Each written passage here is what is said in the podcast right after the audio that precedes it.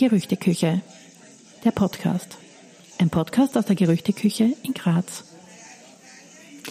Ja, hallo und herzlich willkommen zur siebten Folge von Gerüchteküche, der Podcast. Ja, hallo auch von mir. Ja, nach einer längeren Pause diesmal sind wir wieder zurück und diesmal mit einem Thema, das uns schon seit ja, eigentlich schon seit Anbeginn, dass du dich selbstständig gemacht hast mit der Gerüchteküche, also sprich seit 2014 in etwa, immer wieder beschäftigt, mal mehr, mal weniger. Und aktuell, aus welchen Gründen auch immer, beschäftigt uns immer mehr, und zwar das Thema Nachhaltigkeit. Ja, das ist in der Gastronomie halt auch nicht ganz so einfach. Ja, also grundsätzlich darf ich jetzt einmal ein bisschen ausholen und einen Vortrag halten. Ähm, ich habe mich im Rahmen meines Studiums und auch meiner Masterthesis mit Nachhaltigkeit ähm, beschäftigt, allerdings rund ums Thema Bauen. Aber grundsätzlich zur Nachhaltigkeit ist zu sagen, dass wahrscheinlich der Begriff Nachhaltigkeit so alt ist wie die Menschheit selbst, weil es liegt ja im Sinn der Sache in allen Bereichen des menschlichen Seins, dass man nicht mehr verbraucht, als vorhanden ist. Und ähm, es war dann ungefähr 1713, als ein gewisser Hans Karl von Karlowitz, der war ähm, Forstverwalter am kursächsischen Hof zu Freiberg in Sachsen, ähm, ein Werk formuliert hat, und zwar das heißt Silvicultura Economica. Und da ging es eigentlich um den Grundsatz, ähm, dass stets ausreichend Holz für den Bau von Silberminen vorhanden war. Und er hat dafür implädiert, ähm, nicht mehr Bäume zu schlägern, als nachwachsen können, sprich also von den Zinsen und nicht vom Kapital zu leben. Und der Begriff Nachhaltigkeit ist ja dann ähm, vor allem zu Beginn des 20. Jahrhunderts ähm, verbreitet worden und dann gegen Ende des 20. Jahrhunderts vor allem über die UNO. Und äh, schon Mitte der 1970er Jahre ist auf einmal das öffentliche Interesse und auch das politische Interesse an Umweltschutzthemen und an möglichen Maßnahmen zu deren Umsetzung extrem gewachsen. 1992 war dann ein großer UNO-Gipfel ähm, in Rio de Janeiro. Der ist als sogenannter Erdgipfel in die Geschichte eingegangen. Und dort ist die nachhaltige Entwicklung als ein definiertes Ziel gesetzt worden. Und bekannt daraus ist eventuell die sogenannte oder öfters zitierte auch Agenda 21, die dort verabschiedet worden ist. Und grundsätzlich sind es ja drei große Säulen der Nachhaltigkeit, die es gibt. Also Nachhaltigkeit wird vor allem von der Wirtschaft als drei Säulenmodell gern angesehen. Und das gibt also ökologische und ökonomische und soziale Nachhaltigkeit. Ne? Ähm, eines möchte ich auch noch sagen, Nachhaltigkeit ist definiert, grundsätzlich. Ähm, allen voran steht da der Bericht Unsere gemeinsame Zukunft von der norwegischen Ministerpräsidentin Gro Harlem Brundtland. Der ist auch bekannt als der Brundtland-Bericht. Und in dem ähm, ging es eigentlich um Perspektiven zu einer langfristigen, umweltschonenden, weltweiten Entwicklung. Und darin wurde eben diese Nachhaltigkeit so richtig definiert und im Sinne von, und das darf ich jetzt vorlesen, nachhaltig ist eine Entwicklung, die den Bedürfnissen der heutigen Generation entspricht, ohne die Bedürfnisse künftiger Generationen einzuschränken. Grundsätzlich einmal, ja, eine gute Idee.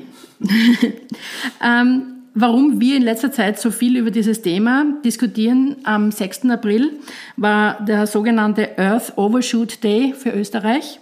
Das ist der Tag der Erdüberlastung und mit diesem Tag ähm, waren für Österreich alle natürlichen Ressourcen eigentlich verbraucht, die innerhalb eines Jahres wieder regenerieren können.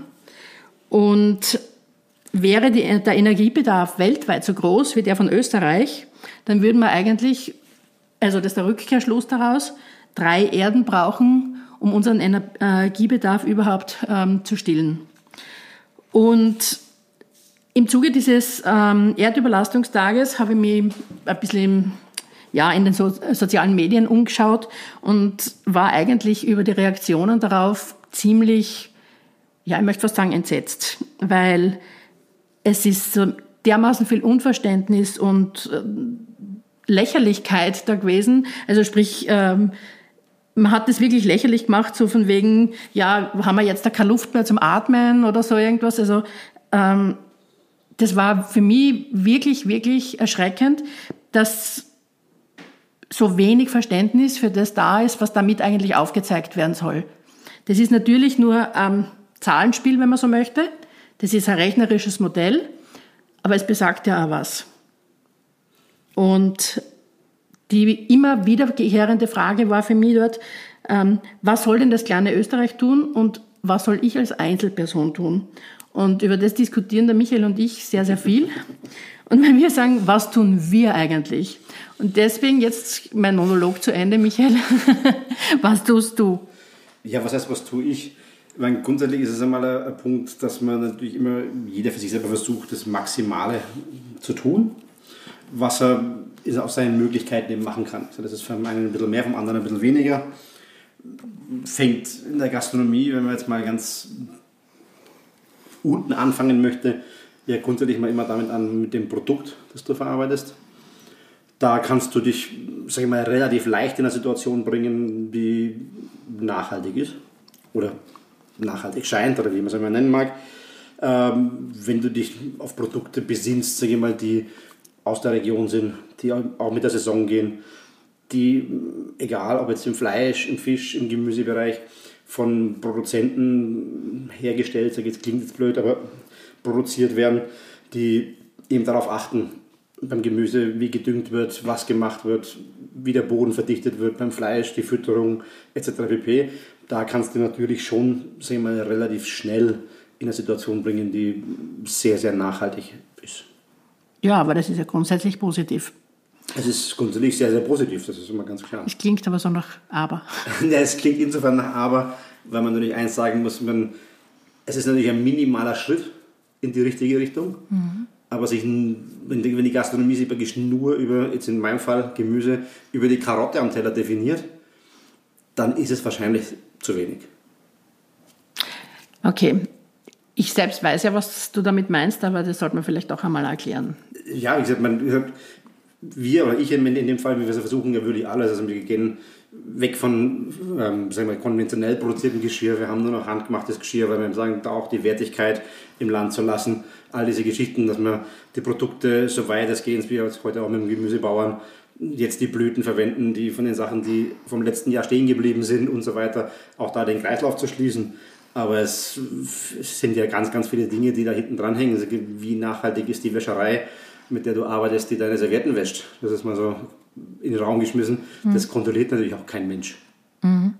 Und das sind so Geschichten, wenn man dieses Thema aufmacht, sage ich, muss man sich dem auch bewusst sein, dass wir ganz, ganz kleine Schritte gehen mit dem, was wir tun. Okay. Jetzt einmal grundsätzlich, wenn man den Restaurantalltag anschaut, so wie du jetzt schon gesagt hast, zum Beispiel, am Beispiel der Wäscherei, aber ich denke jetzt da vielleicht zum Beispiel am Putzmittel. Grundsätzlich, ich meine, du hast die Reinigung ähm, vergeben an ein Unternehmen. Ja. Du weißt wahrscheinlich nicht, mit welchen Putzmitteln die Firma arbeitet, oder? Natürlich nicht. Wie soll man das, das könnte man natürlich hinterfragen. Das sind aber Sachen, an die denkst du natürlich auch im ersten Augenblick natürlich überhaupt nicht, mhm. weil du natürlich aufgrund dieser aktuell auch geltenden Hygienevorschriften in der Gastronomie dir natürlich, sag ich mal, da weder die Gedanken machst, wie nachhaltig ist das Putzmittel, sondern erst einmal grundlegend erfülle ich den Standard, den ich erfüllen muss. Mhm. Weil das ist ja das Nächste. Ich meine, das, kann, das ist alles toll. Ich kann mir schon irgendwie mein, mein Waschmittel oder mein Putzmittel oder auch die Seife irgendwie selber zusammenbasteln. Aus irgendwelchen nachhaltigen Produkten mhm. und selber pressen und sagen, ich mache nur das. Ob das dann den Sinn und Zweck der Hygienevorschriften erfüllt, ist dann eine andere Frage. Mhm. Das heißt eigentlich, wenn man es genau nimmt, müsste daran ja, also da schon an Schrauben gedreht werden, oder? Ja, es müsste von Anfang an, es müsste natürlich aufgrund, grundlegend in dieser ganzen Hygieneverordnung oder wie man es immer, wie es auch immer dargelegt ist und niedergeschrieben ist, schon festgelegt sein, was du verwenden darfst oder kannst. Mhm. Bis dato ist es nicht festgelegt, wie das Produkt muss das, das, das erfüllen, sondern es wird nachher noch sagen, es muss den und den Hygienestandard erfüllen. Also es muss gewisse Abstriche, wenn gemacht werden, dürfen gewisse Bakterien nicht vorhanden sein, etc. pp. Mhm. Und das ist wichtiger, wie ob das Putzmittel nachhaltig ist wenn wir gerade bei der Hygiene sind, natürlich auch Hygieneüberprüfung. Ähm, ich weiß ja, dass die Lebensmittelkontrolle logischerweise auch zu dir kommt, zwar sehr selten. und bei dir stehen ja dann doch einige Gläser, in denen irgendetwas wabert und blubbert. Ja, wie gesagt, die Fermentationsschichten sind natürlich immer nicht ganz so gern gesehen und da sind wir auch beim letzten Mal, wie er da war, auf was aufmerksam gemacht worden, wo ich mir keine Gedanken darüber gemacht habe, es hat eh gepasst, aber hätte ich auch nie darüber nachgedacht, dass dann die Frage war von diesen Gläsern, die mit einem Schraubverschluss sind, also mit einem Schraubdeckel sind, ob der Deckel lebensmittelecht ist. Ich meine, ich kaufe den bei einer, bei einer Firma, die diese Gläser herstellt. Da habe ich mir aber auch nie drüber, drüber Gedanken gemacht. Und da gibt es anscheinend sogar ein Zertifikat für, mhm. dass dieses Deckel-Innenleben, das ja aus Kunststoff ist, A, wie gesagt, lebensmittelecht und auch nachhaltig produziert ist. Also wenn, da machst du dir ja keinen Kopf drüber. Du kaufst ein Glas, weißt was, ein, was einwecken willst. Mhm. Aber kein Mensch denkt darüber nach, ob dieser Deckel in irgendeiner Form Lebensmittel echt oder sonst irgendwas ist. Ja. Wenn wir jetzt gerade dabei sind, Deckel, Schraubdeckel, ähm, Wiederverwendung ist ja immer so ein Thema. Ähm, es ist deshalb ein Thema und das wissen wir relativ genau. Auch wenn du jetzt in der Gerüchteküche keine Milchprodukte verwendest und keine Milch. Oder nicht, nicht mehr. Oder nicht mehr, aber wir haben sie ja früher von unserer Lieblingsmilchbäuerin, von der Sandra Aschacher, gekauft. Genau.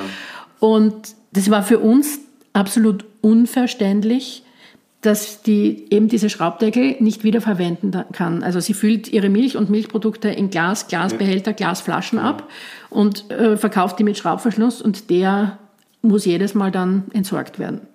Und damit bin ich aber am anderen Thema, was ja auch immer, immer gerne bei der Nachhaltigkeit eben auch angesprochen wird, das ist der Müll und die Müllvermeidung und vor allem auch ähm, das Thema Zero Waste.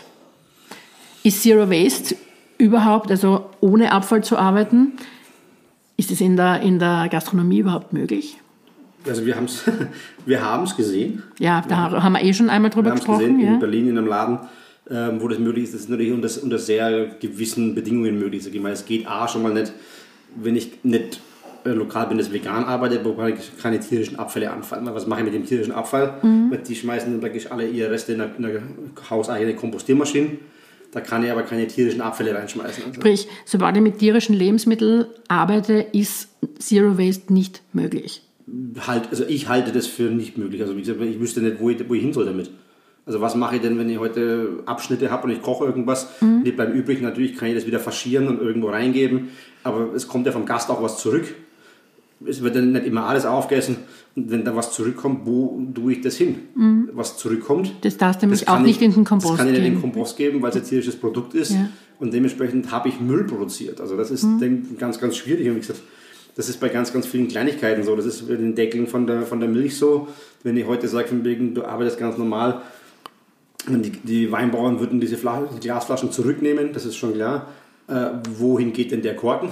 Oder der Schraubverschluss? Oder der Schraubverschluss, der aus Metall ist in dem Fall, dann mhm. es dann wieder, natürlich kannst du den zum, zum, zum Altmetall bringen, ja. Recycling bringen, aber so diese hundertprozentige Müllvermeidung pff, ist ein ganz, ganz schwieriges Thema und, so, und geht meiner mhm. Meinung nach nicht, wenn du mit, tier, mit tierischen Produkten arbeitest. Ähm, wir haben ja auch schon öfters über diese schnell dahingesagte eben, ich arbeite Zero Waste, weil ich beziehe zum Beispiel meine Milch ja eh von der Sandra ja.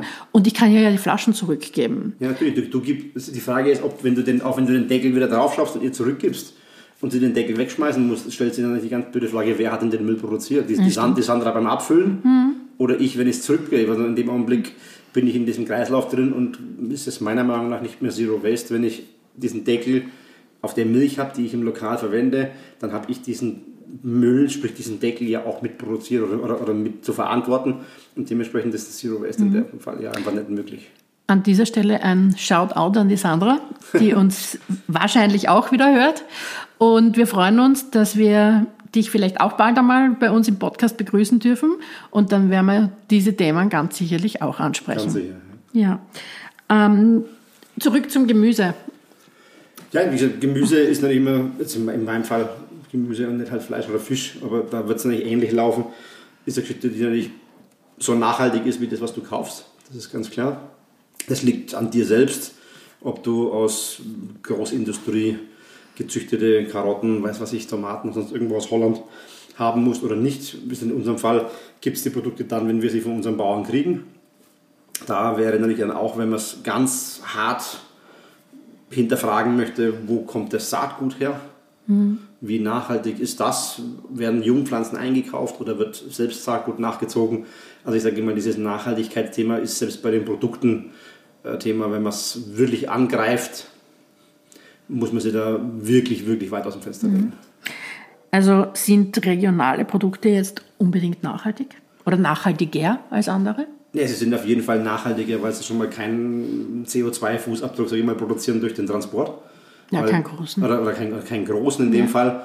Ähm, weil wenn die, was ich, Karotten oder Biotomaten aus Spanien hierher kommen, die sind zwar biozertifiziert, aber bis die aus Spanien hier sind, sind wir die natürlich viel lieber, die unser Bauer hier produziert. Mhm.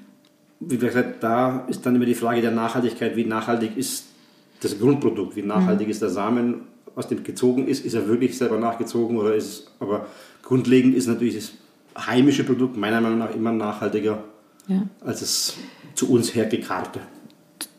Die Gastronomie steht ja dann aber doch auch unter am Druck. Ähm, wir sind gewöhnt, dass eigentlich mit spätestens Ende April, aber eigentlich schon Mitte April, juhu, es ist Spargelzeit. Heuer war nicht Spargelzeit, weil es war Heuer heuer viel zu kalt, Viel zu zu trocken und trotzdem hat die Gastronomie natürlich die Spargelzeit ausgerufen, Ja. weil es der Konsument ja Natürlich, weil, verlangt der, weil hat. der Konsument natürlich nicht, nicht schaut, ob es draußen regnet oder Sonne oder irgendwas, sondern es ist dieselbe Zeit wie im letzten Jahr und es hat letztes Jahr auch da Spargel gegeben, also hätte ich gerne jetzt auch Spargel. Und dann wird der Spargel gekauft, der angeboten wird und der kommt dann Aus Peru? aus Peru oder wenn er aus der Nähe kommt, kommt aus Italien. Und die machen halt dann Sachen, die kein Mensch versteht, weil da wird der Boden beheizt, damit der Spargel wächst. Also die stecken im Prinzip einen Tauchsieder im Boden und wird mit einem hohen Energieaufwand der Boden angeheizt, damit der Spargel auch wächst. Weil da ist ja genauso kalt bei uns. Das muss man halt auch sagen. Das ist ja auch nicht um 15 Grad wärmer. Ja, und die Energiekosten sind dort auch nicht wesentlich geringer als bei uns. Ne? Genau. Aber da wird dann für relativ schmales Geld witzigerweise Spargel produziert, der dann bei uns in der Gastronomie verkauft wird. Und der Konsument natürlich gar nicht hinterfragt. Auch klar, wo kommt der Spargel eigentlich her? Weil ganz ehrlich, auf die Karte schreiben kann ich, was ich will. Bedarfsaufklärung. Ganz, ganz massiv. Ganz massiv. Wer Also- soll die machen? was heißt, wer soll sie machen? Ich glaube jetzt einmal, ähm, so blöd wie es jetzt klingen mag, wir haben äh, Verordnung für die Kennzeichnungspflicht für Schulen, Kantinen und Betriebskantinen, das haben wir durchgesetzt, ist durchgesetzt worden. Die normale Gastronomie wurde ausgenommen und von wegen, ja, das können wir nicht und die armen Gastronomen sind schon so geknebelt. Ich glaube, dass wir äh, massive Kennzeichnungspflicht brauchen, wo unsere Produkte herkommen, die auch kontrolliert wird, so wie Lebensmittelkontrolle, was auch immer. Und dann bin ich eigentlich als Konsument schon mal auf einer relativ sicheren Seite, zu wissen, von wegen, dass ich das kriege, was da, auf, was da draufsteht. Auf der anderen Seite hat natürlich jeder Konsument die Möglichkeit zu fragen und sich erklären zu lassen. Wie gesagt, bei uns ist es relativ einfach, so jeder, der bei uns zum Essen kommt, kann, wenn er möchte, alle Adressen und Telefonnummern aller, aller Lieferanten haben, kann hinfahren, soll einen schönen Gruß ausrichten und kann sein Gemüse dort kaufen. Ähm, jetzt ist es ja so, dass vielleicht auch bedingt durch ähm, eben soziale Medien, bedingt auch durch äh, Fernsehen und Radio, ähm, vegane Produkte grundsätzlich als vielleicht ökonomischer, ökologischer gelten und dadurch auch als nachhaltiger. Ich glaube, dass es da auch einer gewissen Informationspflicht bedarf, auch über deren Anbau und über das, was der Anbau auch auslösen kann. Weil grundsätzlich ist es zwar schön, wenn ich keine Viehwirtschaft habe, die Milch produziert, mit der dann zum Beispiel Milch, Milchprodukte, Käse produziert werden. Aber ich bin bei meinem, einem meiner Lieblingsthemen bei den Cashewnüssen. Es ist schön, dass kein Tierleid geschieht. Ja, aber ich tausche es doch gegen das Leid der Menschen, die dort vor Ort die Nuss ernten, aufbrechen und so weiter. Also meine, Ja. du, das Problem, was man halt immer bei diesen veganen Geschichten und Nachhaltigkeit, also vegane Ersatzprodukte, sage ich jetzt einmal, äh, und Nachhaltigkeit hat, ist, man muss halt eins ganz klar sehen, alle diese Produkte sind hochverarbeitete, industriell hergestellte Produkte. Und das ist das Gleiche, ob das jetzt vegan ist oder nicht vegan. Ja. Der Convenience Food bleibt der Convenience Food. Also ein in der Fabrik hergestelltes Produkt bleibt ein Convenience-Produkt. Ob das jetzt vegan ist oder nicht vegan, ist vollkommen egal. Aber das wird, dahin- wird nicht hinterfragt, weil es ist kein Tierleid dabei und deswegen ist es automatisch nachhaltig und positiv. Ja, das Schlimme ist eben das, dass man vergisst, dass die Nachhaltigkeit ja drei Säulen haben soll. Und eine ganz große Säule davon ist die soziale Nachhaltigkeit.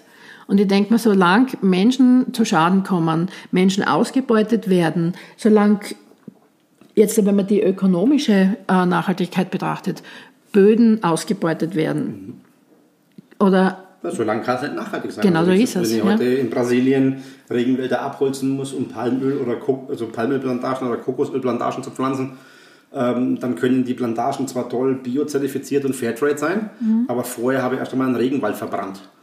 Also wie nachhaltig kann das Produkt nachher sein, auch mit dem Biostempel drauf? Das ist natürlich immer die Frage. Also das muss man sich ganz klar mhm. vor Augen halten beim Konsum von solchen Produkten. Ähm, glaubst du eigentlich, dass ähm, Produkte, die nicht regional und saisonal bei uns erhältlich sind, teurer sein sollen, dürfen? Müssen. Okay. Also ganz klar. Ich sage jetzt einmal, wenn du heute ähm, im Februar glaubst, dass du Paprika haben musst, dann sind die Paprika einfach so hoch zu bezahlen, also mit so viel Geld zu bezahlen, dass es eigentlich wehtun muss, weil meine, das muss jedem klar sein, dass die Paprika, die ich im Januar, Februar oder März kaufe, von irgendwoher kommen und unter im Normalfall katastrophalen Zuständen mit Energie oder was auch immer angebaut werden.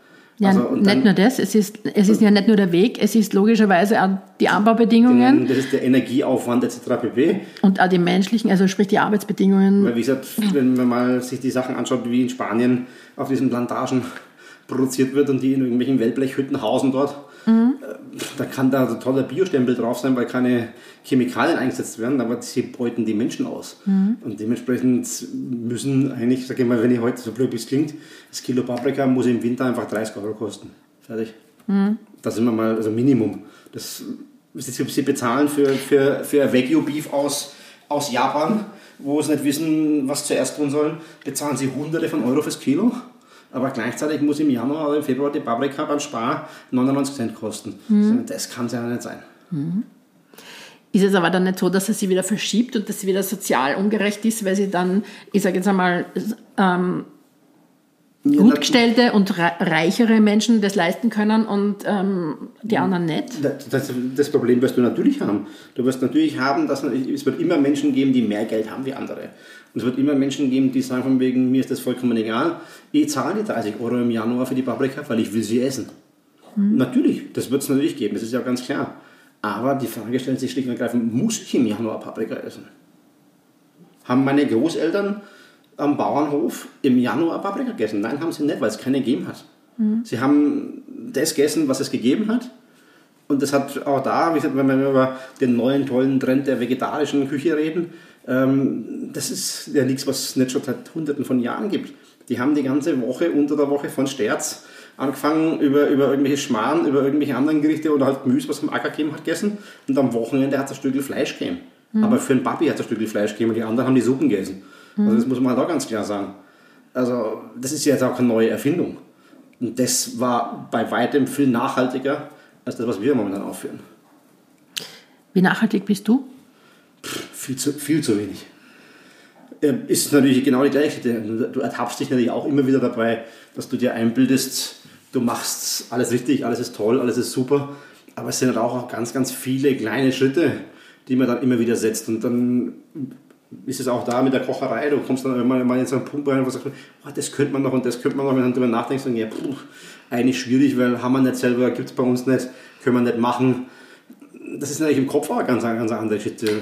Wirst du eigentlich oft, ich meine, wie gesagt, ich weiß, dass dich die Gäste immer gerne fragen ne? und du auch erklärst und warum du jetzt da keine zum Beispiel Südfrüchte verwendest und ja. äh, keine ähm, Waren, die nicht bei uns Saison haben, mhm. von außerhalb irgendwo einfliegen lässt oder, oder ja, ja. kaufst eben ähm, mit, äh, Waren mit langen Transportwegen. Wie erklärst du dann zum Beispiel, dass du einen Kaffee anbietest? Ja, das ist natürlich ein zweischneidiges Schwert. Das ist genau die Geschichte, dass man, da sind wir bei der wirtschaftlichen Nummer. Mhm. Ähm, ich glaube, dass du dich relativ schwer tust, in Österreich Restaurant zu betreiben, in dem du keinen Kaffee verkaufst. Mhm. Weil das ist so dieses klassische nach dem Essen. Wir haben da schon über alle möglichen Sachen nachgedacht, über, über, über Süßlupinen. Kaffee, den es geben würde, der funktioniert dann wieder nicht in einer klassischen Espressomaschine, das geht wieder nur als Filterkaffee. Jetzt sind wir nur zu zweit im Laden. Wer soll denn den Filterkaffee aufbrühen pro Gast? Wer will das bezahlen, dass der Espresso oder der Kaffee nach dem, nach dem Essen nicht mehr irgendwie 2,10 Euro kostet, sondern 4,50 Euro, weil da einer steht, der da mit warmem Wasser am Tisch einen Kaffee aufbrüht. Natürlich, wie gesagt, könnte man das machen, das ist gar keine Frage. Ähm, wie wirtschaftlich ist es dann für uns? Mhm. Und da ist es genau der Punkt, wo wir vorhin sagen, wir machen es wahrscheinlich immer noch viel zu wenig, weil wir es uns wirtschaftlich nicht trauen. Mhm. Wenn ich heute hergehe und sage von wegen, puff, Ende aus, das Menü kostet 50 Euro mehr. Das ist es einfach und dafür leiste ich mir das sozusagen Kaffeemaschine weg. Wir stellen uns da hin und wir brüdeln das auf und machen das alles mit der Hand, dann gibt es keinen Kaffee mehr. Und dann können wir viele andere Sachen vielleicht auch noch verändern, die wir noch verändern wollen würden, aber es muss ja wirtschaftlich bleiben in irgendeiner Form. Mhm. Und das macht die Geschichte natürlich massiv schwierig. Was würdest du gerne in deinem Lokal jetzt da rein, also vom Gesamten her gesehen, ändern und sagen, ich möchte mich dahingehend mehr in Richtung Nachhaltigkeit bewegen? Nein, also wie gesagt, ich versuche gerade aktuell, und das ist ein ganz großes Thema, über diese Agrargeschichte, mich mit den Herrschaften, die unser Gemüse anbauen, mehr auszutauschen. Eben, das ist mir ein ganz großes Anliegen zu schauen, nicht nur zu sagen, ich, wir arbeiten nachhaltig, weil wir eben Produkte aus dem Boden ziehen äh, und wissen, wo wir es rausgezogen haben, sondern ich würde gerne auch wissen, wie sie da reinkommen mhm. und wo es herkommt und wie das funktioniert. Ob mit einem Traktor gearbeitet wird, ob der Boden verdichtet wird, wie bewässert wird und solche Sachen. Das sind Sachen, die mir aktuell sehr, sehr wichtig sind, äh, weil ich die natürlich auch bis zu einem gewissen Punkt mit selbst steuern und ja, beeinflussen kann. Ich kann leider Gottes nicht beeinflussen, man kann wahrscheinlich schon, welche Wäscherei nachhaltig wäscht und ich meine Servietten dort waschen lassen kann. Das können die natürlich schon. Da ist man dann wahrscheinlich immer ein bisschen, ein bisschen faul und ein bisschen ja, auf einer Schiene sagt man, lass es einfach laufen, weil das hat jetzt eh ganz, ganz gut funktioniert. Das wären alles so Themen, über die ich mir gerne mehr, wo ich mir gerne mehr Gedanken machen würde. Mhm. Ich frage jetzt einmal ganz blöd, wie schaut es mit der Einrichtung aus? ja, da ist natürlich auch so eine Geschichte. Wenn man das ganz hart äh, definieren würde, müssten wir unsere Stühle entfernen, weil die haben innen drin einen Plastikkern, der mhm. mit Sicherheit nicht nachhaltig ist. Ähm, du musst anfangen, gewisse Teile äh, Schrankverkleidungen, die aus Kunststoff sind, ähm, müsstest du im Prinzip entfernen und schauen, was aus Holz machen lässt. Man, da gibt es ganz, ganz viele Möglichkeiten, dass man da noch nachhaltiger wird. Wir haben es eh schon, wir haben keine Tischdecken, wir verwenden das Besteck, der Gast verwendet das Besteck wirklich den ganzen Abend. Er bekommt nicht zu jedem Gang ein neues Besteck, weil er sagt, von wegen, das ist nicht Not, macht er zu Hause auch nicht. Wenn er was isst, ja, aber wenn er was isst, es isst ja nur er von dem Besteck. Also, wie gesagt, wenn er jetzt, das sehe ich halt einfach da kann man relativ viel sparen, also viel Wasser sparen auch. Wo ich sage, von wegen, das muss ja nicht sein. Ich darf erklären dazu sagen, es gibt Besteckbänkchen genau, für jeden Gast, die natürlich selbstverständlich dann gereinigt werden. Ne? Genau, ne? nein, wie gesagt, und wenn, wenn ein Gast dabei ist, sagt von wegen, er hätte bitte, bitte gern zu jedem Gericht ein neues Besteck, dann soll er das Besteck natürlich auch kriegen. Unser grundlegender Plan ist aber dem Gast klar zu machen, dass es ja nicht sein muss um jeden Preis. Mhm. Aber wie gesagt, da sind schon die Geschichten, wo wir sagen, wir versuchen da zu schauen, wenig Wasser zu verbrauchen, wir versuchen, also ohne Bearbeitung, ohne Tischdecke, dass wir das nicht brauchen. Wir haben keine frisch Schnittblumen am Tisch, sage ich, die jeden Tag austauschen muss und solche Geschichten, sondern arbeiten da mit Sachen, die wir im Wald sammeln und versuchen halt einfach da unseren Teil dazu zu tun. Man kann und natürlich immer viel, viel mehr machen. Mhm. Wie schaut es denn eigentlich mit dem sozialen Aspekt bei dir selbst aus? Wie nachhaltig bist du zu dir selbst? Hm. Das ist immer die Frage, wie definiert man nachhaltig zu sich selbst? Wenn man davon ausgeht, dass dann ein normaler Angestellter, sage ich mal, 40 Stunden am Tag arbeitet. Nein, in der Woche. Äh, in, in, der, in der Woche natürlich, äh, in der Woche arbeitet. Und wenn man das, diesen 40 Stunden, diese 40 Stunden Woche mal als nachhaltig titulieren würde, bin ich zu mir nicht nachhaltig, weil wie gesagt, ich, mein, ich habe Minimum 12, eher mal 14, 15 Stunden am Tag. Also dann wäre ich zu mir nicht nachhaltig, aber ich habe mir das selber ausgesucht. Ja, wobei ich glaube, dass Nachhaltigkeit jetzt in Bezug auf Arbeitsstunden pro Tag ähm, für jeden anders ausschaut. Glaube ich wirklich.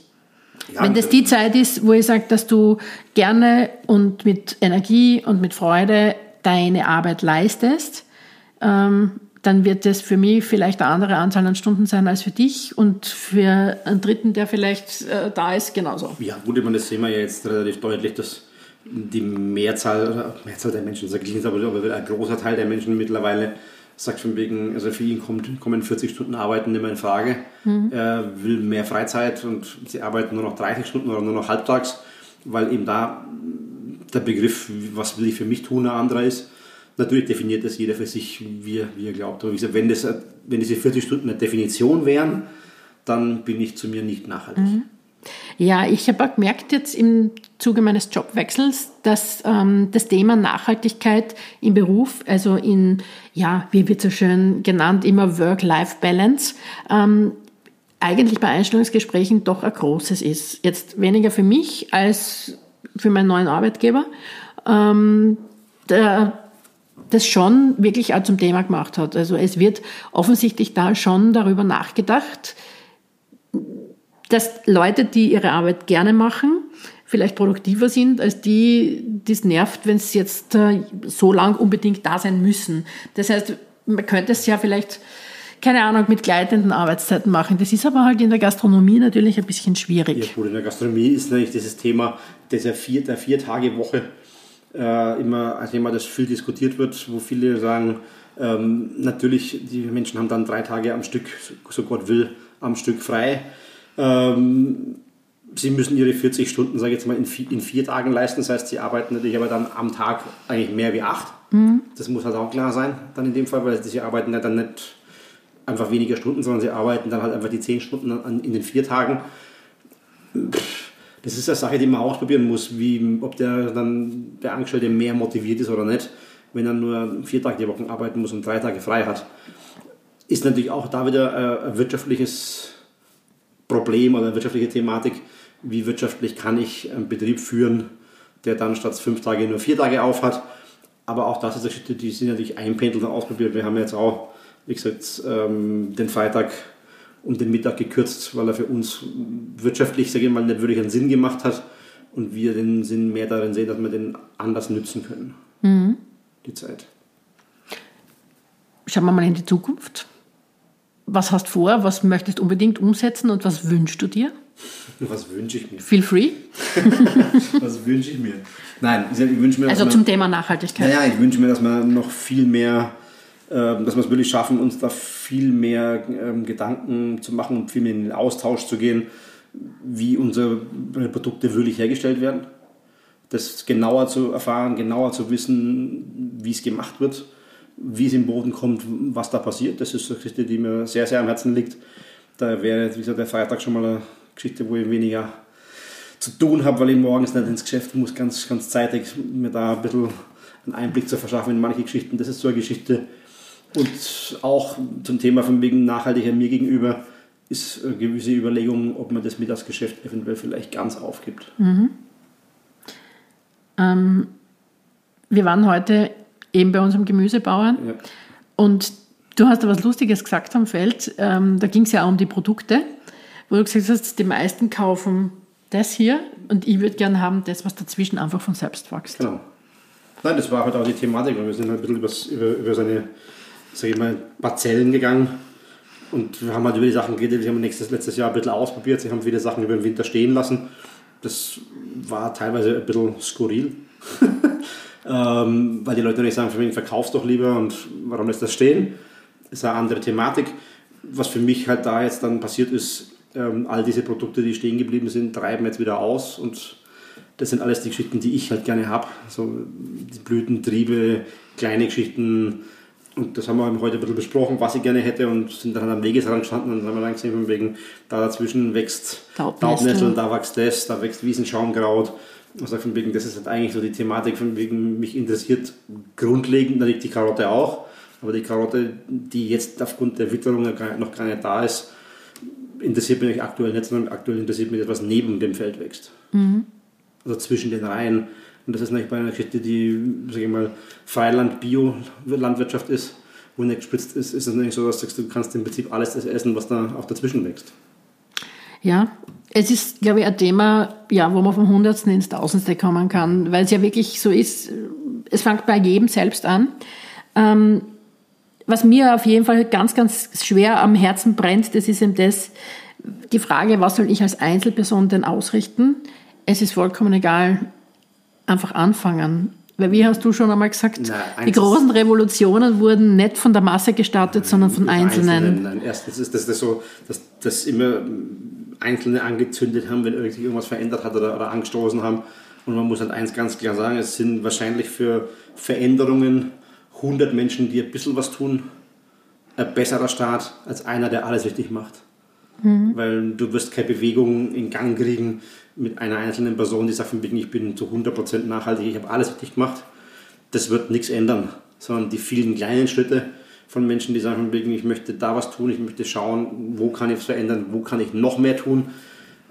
Die Masse der Menschen wird natürlich dann, wie man schon sagt, die Revolution oder die, oder die Veränderung herbeiführen, die wir dringend brauchen. Also das ist ganz klar. Naja, in diesem Sinne, ja, ich kann an jeden nur wünschen, dass er bei sich selbst ganz viele Punkte findet, wo er sagt, doch, da bin ich nachhaltig und das möchte ich auch weiterhin behalten oder auch ausbauen. Ähm, jederzeit gerne, wir freuen uns über Kritik, über Anregungen oder diskutiert mit uns über dieses Thema. Wir sind erreichbar über Social Media, auf Facebook und auf Instagram. Und ja. Also ich bin für jeden Gedankenaustausch zu haben. Ja, auch dankbar. Nein, auch dankbar. Wie gesagt, natürlich jeder, der ähm, was beitragen kann, was beitragen will, der Input bringt oder auch Sachen, Fragen aufwirft, die man vielleicht noch gar nicht beleuchtet hat. Das, jede Diskussion zum Thema macht es nur besser. Tja, und in diesem Sinne wünschen wir euch alles Liebe und bis zum nächsten Mal. Tschüss. Tschüss. Wir möchten darauf aufmerksam machen, dass das Gespräch in dieser Aufnahme ausschließlich unsere Meinung aufgrund uns vorliegender Informationen widerspiegelt.